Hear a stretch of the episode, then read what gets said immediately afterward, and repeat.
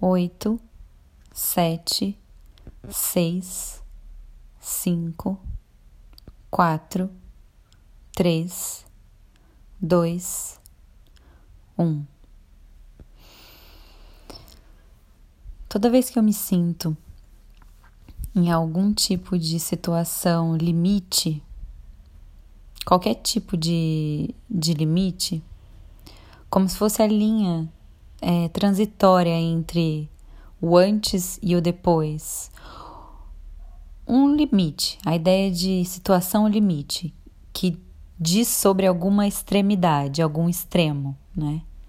Toda vez que eu me sinto nessa situação, eu sinto que as leis que me regem e a forma como as coisas acontecem nesse espaço dessa situação são um pouco diferentes do, do que acontece dia a dia e na maior parte do tempo. E eu me lembrei agora de uma vez que eu estava lendo um livro de uma bióloga e ela disse que toda vez que um sistema vai se transformar, ele começa esse processo de transformação pelas áreas limítrofes dele.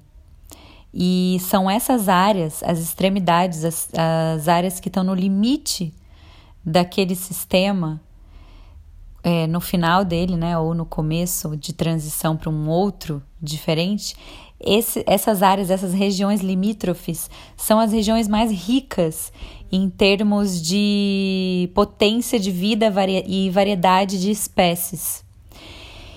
Isso também pode dizer um pouco sobre o que nos coloca em situações limite, né? Toda vez que a gente está em alguma situação que exige da gente algum tipo de decisão, é, algum tipo de ousadia, algum tipo de. algum arriscar, né? Toda vez que a gente tem que se jogar a algo ou arriscar algo, ou que a gente não tem muito tempo para pensar e a gente age sobre o impulso, Toda vez que essas situações limite acontecem, eu sinto que há nelas, é, assim como na história da biologia, uma potência de criação e transformação muito grande. É como se a gente estivesse nessas situações, habitando lugares nossos é, muito caóticos, ao mesmo tempo bastante desconhecidos, imprevisíveis, e por isso mesmo ricos em potência de criação e de transformação.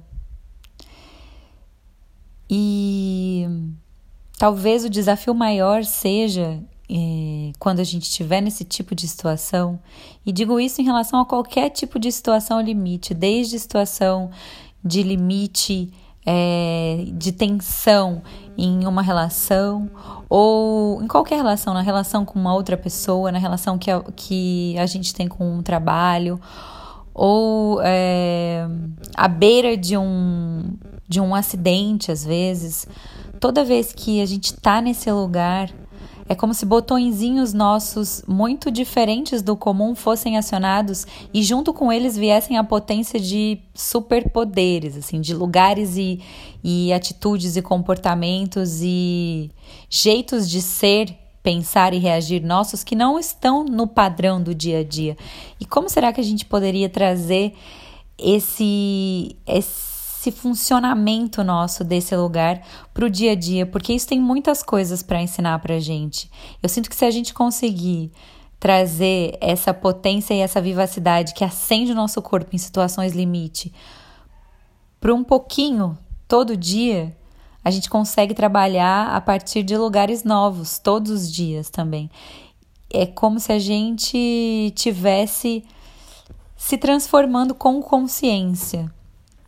E essa essa estiga, essa energia que dá esse lugar de estar no limite, eu imagino que seja bastante saudável para gente, embora a razão pareça muito caótico e desesperador.